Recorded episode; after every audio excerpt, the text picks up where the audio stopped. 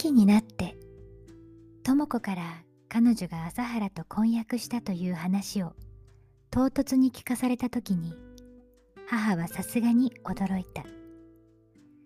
娘の利発な思慮深い性質を十分信じていたのでその恋愛についても危惧する必要はほとんどないわけだったが不運な思い出を持った母親にしてみればやはり心もとなく思われたのであろう。とにかく一度お会いになってください。お母さんだってきっとお気に入ることと思うわ。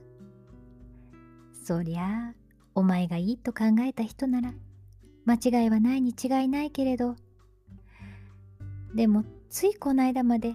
やんちゃで私を散々困らせていたお前が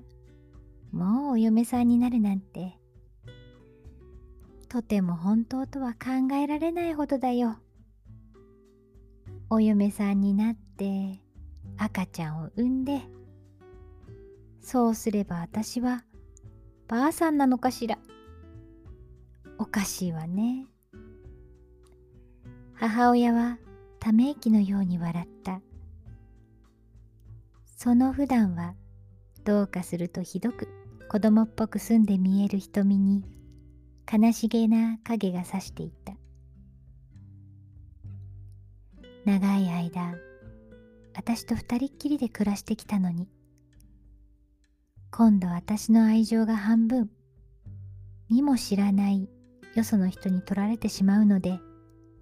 それでお母さんは寂しがっているのだわ。智子は母親の気持ちがわからなかったわけではないのである。しかしそのために彼女の新しい正しい愛が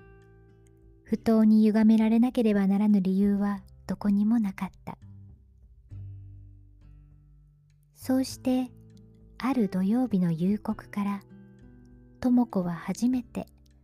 朝原を晩餐に招いて母親と引き合わせた。およそ朝原ならば誰の目にも申し分ない婿と見えていいはずだった。だが